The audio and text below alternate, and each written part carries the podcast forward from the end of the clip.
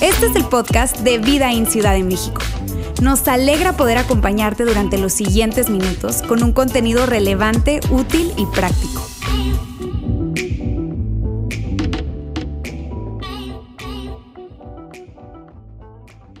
¿Cómo están?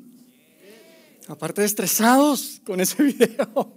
Qué cosa tan estresante, ¿no, amigos? Gracias por acompañarnos nuevamente y estar con nosotros en Vida en Ciudad de México. Mi nombre es Jair. Si no tengo el gusto de conocerte y estoy súper feliz que hoy estamos iniciando una nueva serie y, y, la titulamos Tomando Aire. Tomando aire, mira, probablemente me escuchaste hace dos semanas, yo estaba acá al frente y les decía que hoy vamos a arrancar una serie respecto a la oración y creemos que la oración siempre es eh, un tema oportuno de tocar. Creemos que es una herramienta poderosa y hay tantas eh, eh, concepciones erróneas acerca de la oración que definitivamente creemos que es importante. Sin embargo, después de tener algunas conversaciones con algunos de ustedes internamente como equipo, decidimos que debido a lo que estamos viviendo y algunas de las cosas en particulares en nuestra comunidad, creíamos que este tema de separar espacio para tomar aire era muy relevante. Así que queremos tomar las próximas semanas, las próximas tres semanas, hoy dos más, para hablar de este tema en particular. Eh, y mira, lo que pasa es que con esto de la pandemia, yo no sé si te pasó lo mismo que a mí, pero pues tú sabes, no podíamos ir a las oficinas a trabajar, entonces estamos trabajando desde casa y parecía que todo era muy bueno porque no tiene uno que subirse y soportar el tráfico todos los días, perder horas de tráfico, ¿verdad? Ir a la oficina. Sin embargo, no sé si te diste cuenta, pero como que las, las reuniones de trabajo empezaron a, a darse más temprano todos los días porque pues no, no nacen el tráfico. Entonces, pues empecemos a las 8, empecemos a las 8 y media. Normalmente empezamos a las 9, 9 y media. Este, y, y, terminan más tarde las reuniones también. Y no solo eso, sino que es una tras otra, back to back, como dicen por ahí. Terminas una y con el que le piques un botón ya estás con alguien más en otra parte del mundo. Y la cosa se empezó a poner como tensa, ¿no? en, en, en, cuestión de trabajo. Y ahora que estamos regresando a, a, esta nueva normalidad o a lo híbrido o algunos ya en las oficinas, oye, el, trabajo está, el, el tráfico está peor que nunca. Pero las reuniones siguen siendo mucho más que antes. Muchas veces ando en el carro y, tengo, y tengo que este, tener, atender una reunión, ¿no? Y mira, yo tal vez, tal vez tiene que ver conmigo, yo tengo que ser súper transparente, esto es algo con lo que yo, este, pues batallo un poco, la verdad. Tengo que ser súper intencional en tomar tiempo para, para, para respirar, en separar este espacio para tomar aire. Tiendo a correr de un lado al otro, tiendo a querer hacer muchas cosas, altos niveles de estrés. Es, es algo que me tengo que, que recordar. Y por eso creemos que esto es importante para cada uno de nosotros. Creo que definitivamente esto puede agregar mucho valor a cada uno de nosotros. Y mira, yo quiero empezar compartiéndoles algo muy personal. Y es lo siguiente, que muchas personas que me conocen dirían que yo soy alguien que es un poquito obsesivo poquito intenso, ya sabes. No, no le pregunten a mi esposa que no está aquí hoy, está ya con los niños, pero yo diría que muchito intenso, ¿verdad? Pero, pero, pero ¿sabes? No, no soporto el tema de, de, del desorden. No soporto levantarme y ver la cama extendida. No soporto que haya papelitos en mi, en mi, en mi escritorio y que esté todo revuelto. Mira, mis hijos pobrecitos, yo espero que un día me puedan perdonar. Pero, pero, mira, si ellos quieren subir al auto, ¿cómo están las manos? A ver las manos, les decía así, muéstrenme las manos. ¿Cómo están los pies? Porque no me gusta traer el auto sucio muy así intensito a veces. Y tal vez tú dices, oye, pues está bien, el muchacho es limpio, el muchacho es ordenado, ¿no? Pero tengo que confesar algo, hay un lado oscuro detrás de todo esto, hay un lado oscuro. Y ese es que cuando yo no tengo tiempo de ordenar las cosas en mi casa, en mi oficina, lo que hago es que tiendo a agarrarlas y meterlas a un cajón y cerrarle. Porque así ya puedo trabajar. Porque de otra manera no puedo, no puedo ver cosas así revueltas, pero entonces yo meto las cosas en un cajón y las guardo. Y no necesariamente eh, queda, queda muy lindo ese cajón. De hecho, mira, hoy quiero ser tan vulnerable con cada uno de ustedes que quiero mostrarles una fotografía del cajón de mi buró, de mi recámara, en uno de esos días en los que no había tiempo para acomodar. Ahí está. Vamos a poner esa fotografía, por favor. Yo sé, y yo sé que probablemente muchos de ustedes el poquito respeto que me tenían ya lo perdí. Pero les tengo que decir algo. Este, Amigos, ah, eh, eh, eh, eso, no sucede muchas veces y pongo esto acá para representar lo que a veces sucede en nuestras vidas. Porque yo te digo algo, Tal vez tú ves esto y dices, oye, ¿qué tiene? Así es normal, así tengo todos mis cajones, mi armario, mi vestidor. Y eso está bien, Dios nos hizo diferentes. Pero una cosa es que tu, tu, cajón, una cosa es que tu armario, una cosa es que tu auto tal vez se ve así, tu casa se ve así. Y otra cosa es que tu vida se ve así. Porque eso no está bien, no está bien que tu agenda se vea así. No está bien que tus finanzas se vean así. No está bien que tus relaciones se vean así. Podamos bromear y, hablar de, sí, mira cómo trae el carro, hasta le ponen lávame porque es sucio el carro y, y, el cajón revuelto y el armario hecho un desastre. Podemos bromear de eso, pero lo que no es gracioso es cuando tu vida se ve así. Lo que no es gracioso es que tu agenda esté tan atiborrada de cosas que ya está deteriorando tus relaciones. Lo que no es gracioso es que traes a tus hijos para todas partes, hasta dices, parezco chofer y las traes en una actividad y en otra actividad y luego darte cuenta que ni siquiera los conoces a tus hijos. Lo que no es gracioso es una pareja que, que está viviendo al límite financieramente, una familia, una persona que está viviendo al límite mes tras mes y que llega un imprevisto y no hay forma de ir adelante. Eso no es nada gracioso. Eso no tiene nada de chiste. Amigos, la vida es mucho mejor cuando hay espacio para tomar aire. Y por eso quiero mostrarles también mi cajón uno de esos días, en donde sí está ordenado. En uno de sus mejores días, vamos a ponerlo por ahí. Ay, qué rico, ¿verdad? Mucho mejor. Y no es que no quepan más cosas, ¿estás de acuerdo? Ahí hay espacio, hay más cosas. Pero no necesariamente tengo que llenarlo de cosas. Aquí lo que quiero representar con esa fotografía es simplemente el hecho de, tomar aire, el hecho de vivir con, con margen. Es que no andas corriendo a mil por hora a todas partes, porque te tomas tu tiempo, porque te anticipas, porque llegas temprano, te imaginas. Llegar temprano, vamos a esperar aquí a la reunión. A eso es lo que nos referimos con tomar aire. Mira, para ponernos todos en el mismo canal, yo quisiera poner en la pantalla una definición de a qué nos referimos con tomar aire. Y tiene todo que ver con margen, ¿ok? Tiene todo que ver con margen y es eh, la siguiente definición la que vamos a, a, utilizar durante estas conversaciones que vamos a tener en las próximas dos semanas. Dice, es el espacio entre tu ritmo actual y tu límite máximo. Tomar aire, tener margen en tu vida, tiene que ver con el espacio entre tu ritmo actual y tu límite máximo. Y yo te digo algo, todos tenemos límites. Tú tienes, no sé si sabías, pero tienes límites en cuanto a tu tiempo, tienes límites financieros, tienes límites en cuanto a tus relaciones. Y probablemente digas, Yair, es que tú no me conoces. Yo tengo una capacidad bárbara. Yo soy mucho más capaz que toda la gente que me rodea. Yo te puedo decir, mira, puedes ser tres veces más capaz que yo y que toda la gente que te rodea. Sin embargo, tienes límites. Y en tu afán por hacer todo lo que puedes hacer en la vida, puedes terminar perdiendo control de tu vida. Y lo que va a suceder es que lo que va a sufrir es, son cosas tan importantes, de hecho las más importantes, lo que se va a impactar va a ser tu paz, va a ser tu tranquilidad. Y en muchas ocasiones la gente que más amas va a ser impactada. Eso es lo que va a suceder.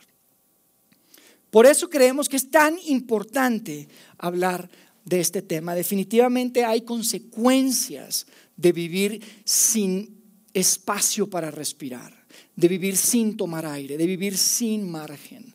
Y esas consecuencias tú las conoces.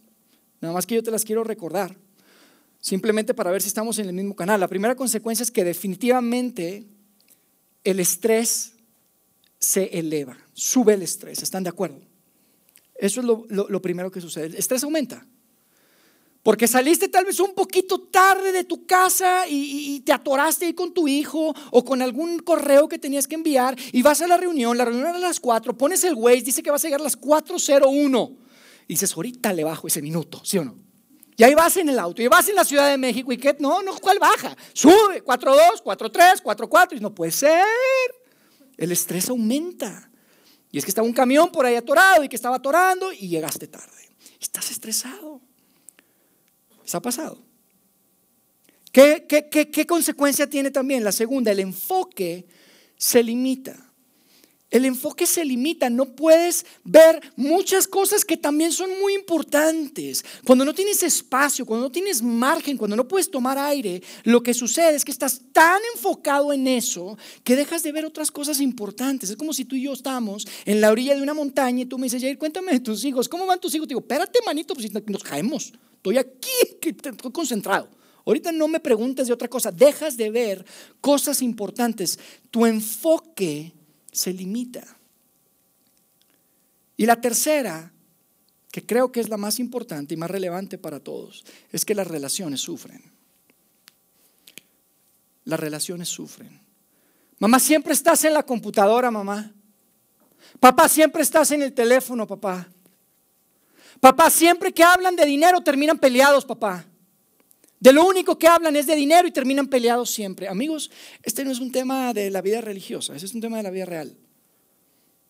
Esto es, esto es real. Y yo no sé si tú estás de acuerdo conmigo, yo sé que sí, pero muchas veces no, no vivimos de acuerdo a lo que creemos, pero sabes que tu felicidad no depende de qué tanto éxito tienes, no depende de qué tanta ¿Qué tan gorda está tu, tu cuenta bancaria? Tu felicidad depende de la calidad de tus relaciones. Y el no tomar aire, el no tener espacio, el no tener margen, lo que va a impactar va a ser tus relaciones. Definitivamente es importante. Esto es importante. Ahora, ¿cuál es la causa? ¿Por qué, ¿Por qué vivimos así? ¿De dónde viene este deseo de vivir al límite, de no dejar espacio, de no tener margen, ¿de dónde viene? Yo te digo dos, propuestas y son cosas que honestamente yo tengo que confesar. Son cosas que yo he dicho y, tal vez tú las has pensado. La primera es que decimos, no, no, es la etapa de vida.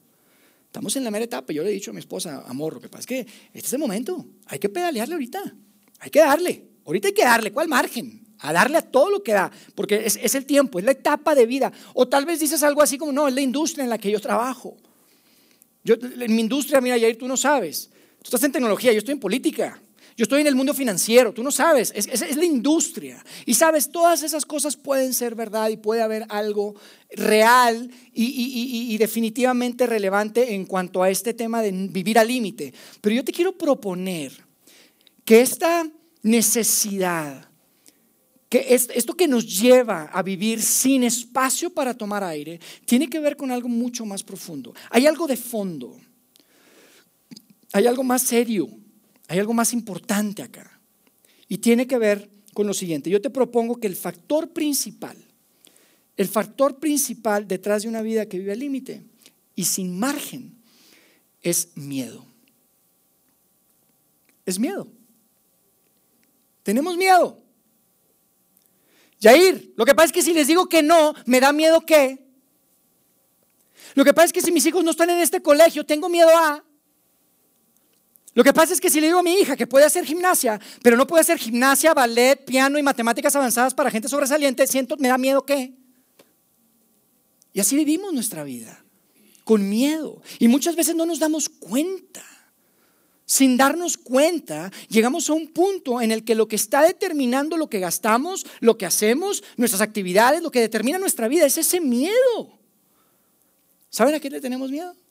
Les hago tres propuestas. La primera es miedo a perdernos de algo. Tenemos miedo a perdernos de algo. No nada más es de los chicos que están en la sala 3. A veces decimos, ay, los chicos como que tienen miedo, pero aquí están todas las fiestas.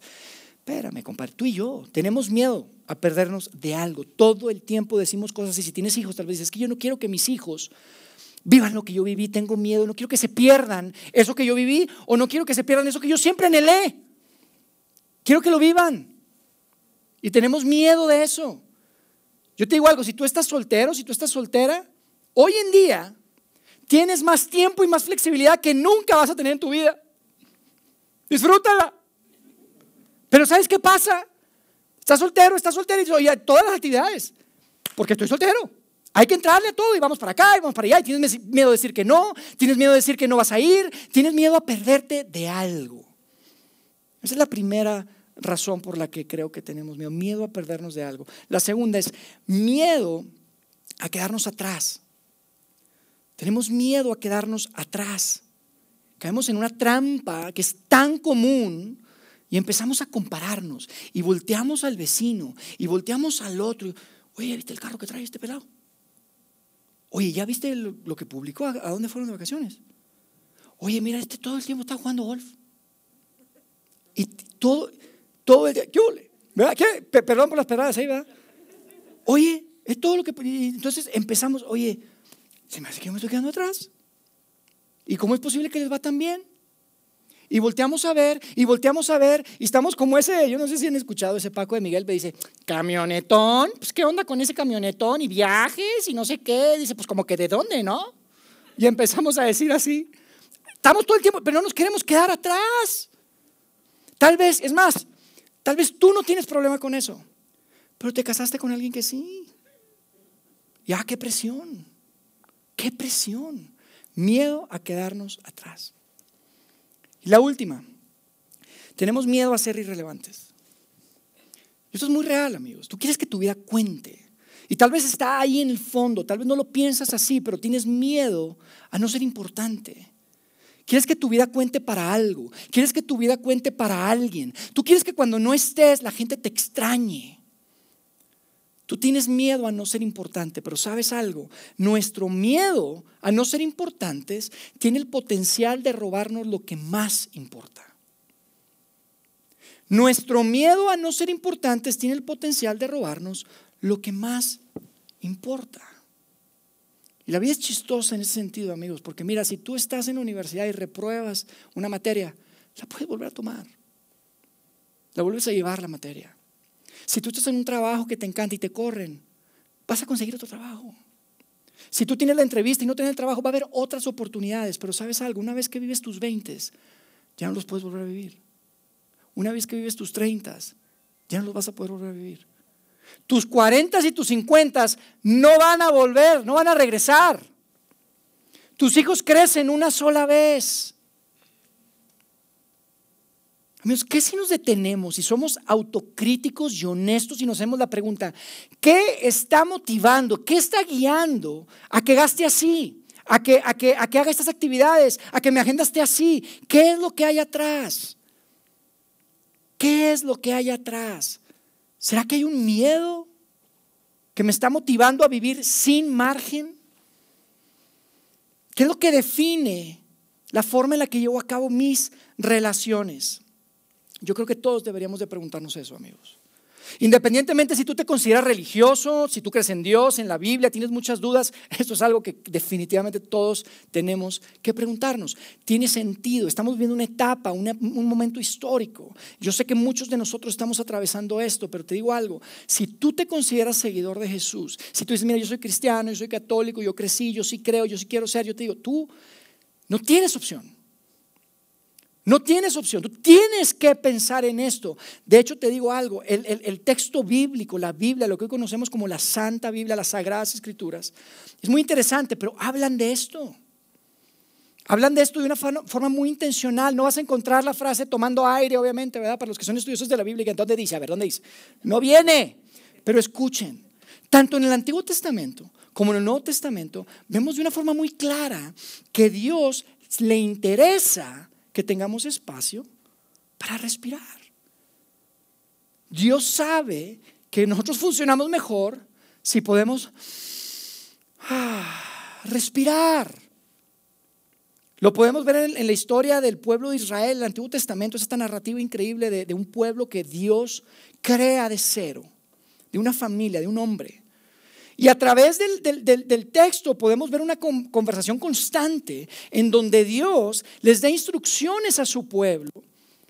Y les da, de hecho, instrucciones muy prácticas, muy aterrizadas. Háganle así, háganle así, háganle así. Y tienen todo que ver con esto. Y después en el Nuevo Testamento viene Jesús, años después, y aunque no habla tan, digamos, pragmáticamente, es definitivamente eh, un foco temático de lo que él habla. Es algo de suma importancia. Entonces quiero que hablemos un poco de esto y qué es lo que la Biblia nos dice acerca de esto y cómo podemos aplicarlo a nuestra vida el día de hoy. Si tú conoces la historia, sabes que Israel fue un pueblo que eh, estuvo en esclavitud por aproximadamente 400 años. No es un pueblo que nació esclavo, pero estuvo esclavo 400 años. O sea, imagínate, no había nadie que estuviera viviendo en un momento determinado que supiera o que habría experimentado otra realidad más que la esclavitud. No sabían otra realidad, no conocían otra realidad. Siempre habían sido esclavos sus padres y sus abuelos. Siempre no conocían otra realidad. 24 horas, 7 días de la semana estaban trabajando en Egipto. Y si se enfermaban, se morían, porque los egipcios no iban a gastar medicina que está perfectamente buena para un esclavo enfermo. Se morían. Todas las reglas que conocían tenían que ver con que ellos eran esclavos. Sin embargo, viene Dios, los saca de Egipto. Ustedes probablemente conocen la historia. Moisés eh, este, deja a mi pueblo ir y se abrió el mar. Toda esa historia. Y Dios los lleva a una tierra, que es un pedazo de tierra que ahorita conocemos como Israel. Es el mismo país, un pedacito de tierra en el Medio Oriente. Y ahí les da instrucciones y les da una serie de reglas. Y en esas reglas incorpora este concepto de tomar aire.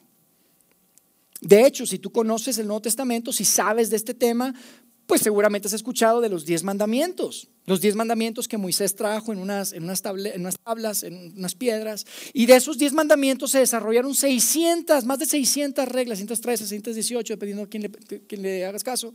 Pero son como artículos, era una constitución, era una nación nueva, estaban empezando desde cero, 400 años como esclavos. Y fíjate, este tema de, de tomar aire es tan importante para Dios que queda en el top 10, queda en el top 10. Es un concepto que conocemos como el día de reposo o el Shabbat. El Shabbat, tú dices, un día a la semana para descansar. Jair, yo me tomo dos, sábado y domingo. No es nuevo, pero escucha, eso era completamente nuevo para ellos. Era completamente nuevo, no había cultura que tuviera este, este, esta costumbre. Porque amigos, estamos hablando que no existían los refrigeradores en ese tiempo, ¿están de acuerdo conmigo? Si no trabajas, no comes, papá. ¿Cómo? No había cultura que pensara, oye, ¿cómo? Un día a la semana no vamos a hacer nada, no. No van a hacer nada el viernes, en la tarde, se baja el sol. No quiero que cocines, no quiero que cargues, no quiero que trabajes, quiero que descanses. ¿Cómo no amar a un Dios que se preocupa tanto? Algunas veces les ha tocado que su jefe le dice, tómate un día. Ah, qué rico se siente, ¿verdad? Ahora imagínate un Dios que dice, hey, mi pueblo, mi nación, quiero que un día a la semana descansen. Quiero que tomen aire. Quiero que tengan margen. No porque no puedan seguir trabajando, pero porque esto es necesario. ¿Y por qué Dios hizo eso? Yo te, yo te, yo te propongo que sí, definitivamente Dios sabe cómo estamos cableados. Nos conoce, nos creó. Pero creo que tiene también mucho que ver con, con un asunto que es un asunto de confianza.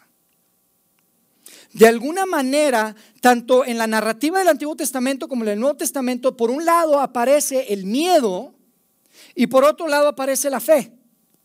Por un lado está el miedo y por otro lado está la confianza. Y, Dios les dice, hey, quiero que confíen en mí. Quiero que confíen en mí. Dios, pero si no alcanzamos a, hey, confía en mí. Dios, pero si no termino de confía en mí. Un día a la semana quiero que descanses. No quiero que hagas nada. Ahí empezó este tema. La cultura judía es pionera en eso. Probablemente les ha tocado. Si andan por Polanco, si andan por aquí en esta zona, ven que los viernes, los sábados, hay, personas, paisanos, grandes, grandes amigos. Yo tengo mi jefe, de hecho, en mi trabajo es judío. Y, este, y, los sábados andan caminando, ni siquiera se suben al carro. Es una costumbre que tienen. Nosotros los chilangos los llevamos un, nivel más, más, más adelante. Dijimos, viernes chilango, desde la tarde. ¿Cuál desde la noche? Desde después de la comida, ¿verdad? Ya no trabajamos. Pero así es. Para ellos, el viernes en la tarde se acabó todo. Todo el sábado descansan y hasta el domingo en la mañana, cuando sale el sol, empiezan a trabajar. Esa fue la instrucción que Dios les dio. Y sabes, la historia, si tú la conoces, los judíos llevaron esta, esta regla, este mandamiento a niveles completamente no sanos, pero después llega Jesús y les recuerda, hey, el sábado se creó para el hombre, no el hombre para el sábado. Me encanta, me encanta. Estaban ya todos perdidos los judíos pensando que no, es que aquí no hay que hacer y que esto y que si no, y que si ponemos una, una, cuerda aquí significa que no estamos trabajando, pero sí estamos trabajando. Una cosa. Entonces Jesús viene a recordarles, hey, el sábado se creó para el hombre, no al revés. Y eso es increíble. Otro principio que vemos en el Antiguo Testamento es el tema del diezmo. Y no se preocupen, relájense que no voy a hablar de, que tienen que dar ni invitarlos a dar. No se trata de eso hoy, se trata de margen en tus finanzas. Porque en ese tiempo no había cuentas bancarias. Y entonces Dios llega y les dice, hey, quiero que separen entre un 10 y un 20% de todo lo que entra, de todo lo que generan, para la gente que necesita y para establecer el sistema religioso de ese tiempo. Pero más que cualquier cosa, yo lo que te quiero decir es, la cultura judía fue la primera de las primeras culturas judías en, en las que se hablaba de esta noción de margen financiero. Dios les estaba diciendo, hey, no quiero que todo lo que generes lo gastes. Quiero que haya margen. No puedes vivir así. Entonces vemos que Dios habla otra vez de un componente y tiene que ver con un componente, componente de confianza. Porque tal vez la gente decía, Dios, pero, pero es, es mucho, no, 10%, hey, confía en mí. Dios, pero ¿y qué tal si no, si no me alcanza con mis gastos? Hey, confía en mí. ¿Y qué tal si lo administran más los del templo y esos religiosos? Hey, confía en mí. Y esto es algo tan importante, amigos, independientemente que es un principio tan antiguo es tan relevante para ti y para mí el día de hoy. Lo que Dios les estaba diciendo y el principio que Dios les estaba entregando es, yo voy a cuidar de ustedes, pero necesito que confíen en mí. Yo me encargo de ustedes, pero necesito que confíen en mí, Dios. ¿Cómo? Entonces significa que si no hacemos todo lo que podemos hacer, tú vas a multiplicar lo que sí hicimos. Eso es lo que estás diciendo. Exactamente. O sea que si no hacemos todo lo que podemos hacer, va a quedar una brecha. Entonces Dios va a llenar esa brecha. Dios, eso es lo que estás diciendo cuando me pides que confíe mis finanzas en ti. Es exactamente lo que estoy diciendo. Ese hueco, esa brecha, ese espacio, Dios puede llenarlo multiplicando lo que tú sí hiciste. De eso se trata el principio. Y amigos, miles de años después llega Jesús ahora el Nuevo Testamento, y llega Jesús y habla del mismo concepto. Y lo habla en palabras que seguramente tú has escuchado. Son palabras muy populares, súper famosas, y que, y que si hoy las leemos y tratamos de hacerlas nuestras, probablemente tú vas a decir, oye, no, espérame, lo que pasa es estamos en el siglo XXI. Esto lo dijo en el primer siglo. Eso no aplica para mi industria. Eso no aplica para la Ciudad de México. Eso no aplica para... Yo sé que puede ser inclusive hasta, hasta ridículo para ti, pero quiero que escuches lo que Jesús dice respecto a este tema. De, dejar espacio y, de, esto que estamos hablando el día de hoy. Dice en Mateo 6:31, queda registrado, Mateo, uno de sus amigos biógrafos, dice, así que, no se preocupen, hasta parece ofensivo, ¿verdad? No se preocupen. Espérate. Dice, no se preocupen por todo eso. ¿Qué todo eso? Todo eso que estamos hablando. Todo eso que está en tu mente dando vueltas mientras yo estoy ahorita compartiendo contigo. No te preocupes. Dice, no te preocupes porque diciendo, ¿qué comeremos? ¿Qué beberemos? ¿Qué ropa nos pondremos?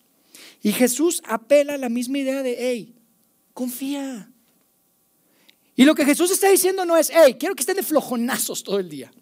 No quiero que se pongan metas, no quiero que hagan nada, no quiero que establezcan objetivos, no está hablando de eso, pero si tu vida se ve constantemente que estás en tu límite y no hay margen y no hay espacio probablemente, te estás dejando llevar por ese miedo que está definiendo cómo gastas, cómo llenas tu agenda, cómo llevas a cabo tus relaciones.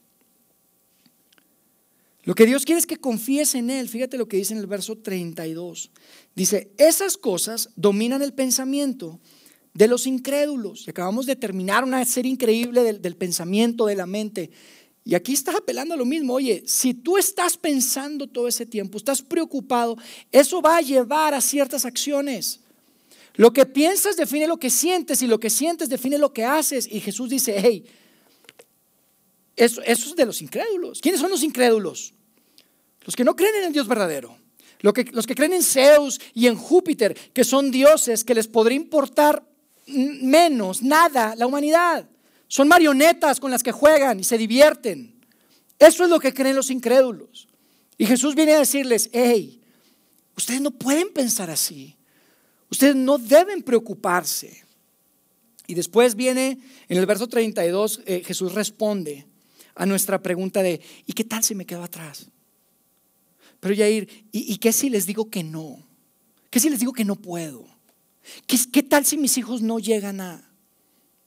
Jesús responde a esa pregunta y dice lo siguiente, dice, esas cosas dominan el pensamiento de los incrédulos, pero su Padre Celestial ya conoce todas sus necesidades. Tu Padre Celestial conoce lo que estás viviendo. Tu Padre Celestial es un Padre perfecto. No es como probablemente tu Padre terrenal fue acá. Tu Padre Celestial representa más que tu Padre, representa más que tu madre, más que tu abuelo, más que tu abuela. Tu Padre Celestial sabe qué es lo que necesitas. Sabe que quiere lo mejor para tus hijos. Tu Padre Celestial sabe que quieres que, que estudien en una universidad. Tu Padre Celestial sabe que tienes que vestir, que tienes que comer, que quieres darles un hogar digno, un lugar que, se, que se sientan bien, que se sientan seguros, que se sientan protegidos. Tu Padre Celestial sabe lo que estás viviendo. Sabe que eres soltero, que eres soltera y que te quieres casar y tal vez no has podido. Él sabe. Tu Padre Celestial sabe todas las necesidades que tienes. ¿Te puedes imaginar cómo sería nuestra vida si realmente creemos eso? ¿Cómo se vería nuestra vida? ¿Cómo veríamos esos miedos? ¿Cómo enfrentaríamos esos miedos? ¿Qué pasaría si cada mañana nos podemos levantar y decirle, Dios, yo sé que tengo límites, pero voy a confiar en ti? Porque sé que tú sabes todo lo que necesito. Dios, voy a confiar en ti. ¿Cómo se vería tu vida? Es el estilo de vida, es el tipo de vida que Dios quiere que vivamos. Y la única forma que podemos hacerlo es si podemos aceptar esa invitación que Dios nos da de confiar. Porque todo esto es un asunto de fe, amigos. Yo te propongo que si tu cajón, tu vida, perdón, se ve como ese cajón que puse ahí al principio, es una cuestión de fe. Es una cuestión de confianza en Dios. Y luego Jesús termina diciendo algo que es uno de los versos más, más populares, tú seguramente lo has escuchado en alguna versión bíblica, es Mateo 6:33 y dice, busquen el reino de Dios por encima de todo lo demás. Busquen el reino de Dios por encima de todo lo demás. Algunas versiones dicen, busquen primeramente el reino de Dios. Dice, y lleven una vida justa y Él les dará todo. Él les dará todo. ¿Saben qué significa todo en el griego? Significa todo. En la traducción del idioma original, todo significa todo lo que necesitan. Todo lo que necesitan. Amigos, yo quiero terminar con esto. Hay algo o alguien que va a determinar ese margen entre nuestro ritmo actual y nuestro límite máximo. Algo o alguien lo va a determinar. Y es tu decisión. Si quieres que sea la cultura la que lo determine, si quieres que sea la industria en la que trabajas la que lo determine, si quieres que sea el miedo el que lo determine, o si vas a tomar la decisión de confiar en un Padre Celestial que sabe absolutamente todo lo que necesitas y que Él es capaz de suplir y de proveer todo lo que necesitas absolutamente todo. Y yo sé que muchos de ustedes probablemente están argumentando en su mente dicen, Jair, suena muy bonito y puede ser inspirador, pero tú no sabes lo que yo estoy viviendo en la oficina. Tú no sabes lo que es trabajar en el siglo XXI, en el mundo de las finanzas, en el mundo de, de, la salud, en el mundo de la tecnología, en el mundo de la política, en el mundo de la manufactura. Tú no sabes, Jair. Está muy padre lo que dijo Jesús y es una buena inspiración, algo a que aspirar, pero eso no es una realidad en mi vida, no puedo. Yo te voy a decir qué es lo que yo he visto. Lo que yo he visto es parejas que decían eso y que no, no tenían tiempo para invertir en su relación. No tenían tiempo para invertir en ella, no tenían tiempo para invertir en él. Hasta que él se fue, o hasta que ella se fue. Y entonces, ahora sí, a meterle tiempo, como locos, horas y horas y horas tratando de rescatar el matrimonio. ¿Y sabes qué me dicen? Jair, le hubiera metido la mitad de lo que le estoy metiendo ahorita. Antes. Y sería otra historia completamente diferente. Eso es lo que yo he visto. He visto padres que traen a sus hijos para un lado y para el otro, y la actividad, y esto, y luego están enfrentando situaciones en las que dicen, no tenía tiempo para, conversar, no tenía tiempo para estar con ellos, no tenía tiempo para tener conversaciones. Ahora ya que hubo una crisis, no, pues terapia y todo esto, y sí estoy yendo, no sé de dónde sacó el tiempo, ir no sé ni de dónde sale el tiempo, no pensé que tuviera el tiempo, pero ahora sí se lo estoy metiendo. Pero era demasiado tarde. Yo te hago una pregunta. ¿Qué te diría tu versión 20 años adelante? 15 años adelante. La versión de ti mismo, de tus 50, de tus 60, de tus 70, la edad que tengas. ¿Qué te diría a ti hoy?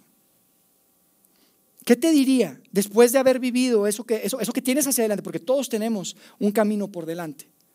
Yo te sugiero que te va a decir, ¿sabes qué? Sacrifica un poquito de éxito. Sacrifica un poquito de prosperidad. Pero no sacrifiques lo más importante. Porque lo más importante es la calidad de tus relaciones. La gente que amas. Necesitas espacio para tomar aire. Estoy seguro que eso sería. Así que la tarea de lo que queremos hablar en las próximas dos semanas es específicamente dos áreas importantes.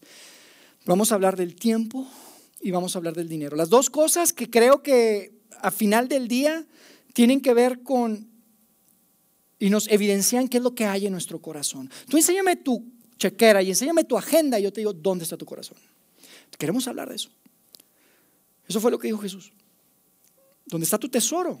ahí está tu corazón. Y tu tesoro siempre se ve representado en tu tiempo, a qué le dedicas tu tiempo y a qué le metes tu plata. vamos a hablar de esas cosas. Y no se va a tratar de, pedir dinero, ni de hablar del diezmo, ni de generosidad. Créeme, hay momentos para ese. En este caso no, queremos hablar de margen. Algo que es importante para cada uno de nosotros. Y mientras tanto, mientras nos volvemos a ver la próxima semana, yo quiero darles una tarea, una pregunta, bien sencilla. Y la vamos a poner ahí. Y la pregunta es la siguiente, ¿dónde necesitas espacio para tomar aire en tu vida? ¿En qué área de tu vida necesitas espacio para tomar aire? Yo les voy a decir algo, estoy seguro que en el momento que apareció la pregunta ahí, ya hicieron la tarea, ¿verdad que sí? Ya, inmediatamente. Porque si alguien le tiene que pensar, créanme, debería estar acá enseñando al frente. Si le tienen que pensar, mejor venga acá y que, ustedes enseñen. Porque inmediatamente te garantizo que cuando viste la pregunta dijiste este y este y este. Ya lo tengo. Entonces quiero que esta semana se cuestionen si el ritmo que llevan en su vida tiene una relación o está conectada con la confianza o falta de confianza que tenemos en Dios. Piénselo, porque yo, tal, vez, tal vez estoy equivocado. Yo creo que este es un asunto de confianza. Entonces yo quiero que se hagan esa pregunta. ¿Será que el ritmo que llevo aquí tiene que ver con que, ah, caray, me hace falta confiar? Necesito fortalecer mi fe, necesito dar pasos. Eso es lo que quiero que hagamos durante esta semana, porque amigos, no podemos perder control de nuestra vida por querer hacer todo en la vida en ese intento de hacer todo lo que podemos hacer, podemos perder el control de nuestra vida. Siempre será mejor tener espacio para tomar aire. Déjenme hacer una oración y nos despedimos. Dios, gracias por estos textos tan antiguos, algunos de ellos que tienen miles de años, Señor, y que son tan relevantes para nosotros el día de hoy. Gracias porque Eres un Dios de amor. Eres un Dios que a tu pueblo le has insistido y, estableciste estas reglas, estos principios de tomar un día de descanso, de tomar margen, de tener tiempo, de tener espacio para respirar. Gracias porque a través de Jesús podemos ver que esto es sumamente importante para ti. Y Dios, que como familias, que como comunidad, que como personas, como individuos, podamos siempre ir adelante, dando pasos, estando en un lugar mucho mejor en donde podamos abrazar esta realidad de que probablemente son nuestros miedos, Señor. Son nuestros miedos los que nos están empujando y nos están impulsando a vivir de la manera que estamos viviendo, a gastar de la manera que estamos gastando, a, agendar de la manera que estamos agendando nuestros calendarios. Dios, estamos en tus manos y queremos ser un grupo de personas que te reconoce como nuestro proveedor. Como que todas las cosas que necesitamos, todos nuestros sueños y anhelos, somos un grupo de personas que queremos confiar que tú los conoces, que tú ya los sabes, tú los entiendes y que tú vas a proveer absolutamente todo lo que necesitamos. Quédate con nosotros, Dios, y ponemos en tus manos el resto de este día y las próximas dos semanas que vamos a hablar de este tema. Gracias, Padre, por esta oportunidad de hacer iglesia juntos. En el nombre de Jesús. Amén. Amigos, muchas gracias por acompañarnos hoy. Por favor, los espero la próxima semana. Vamos a hablar del tiempo. Es una gran conversación que vamos a tener. Por favor, regresen, no regresen solos y nos vemos la próxima semana. Dios les bendiga y que tengan un excelente domingo. Gracias.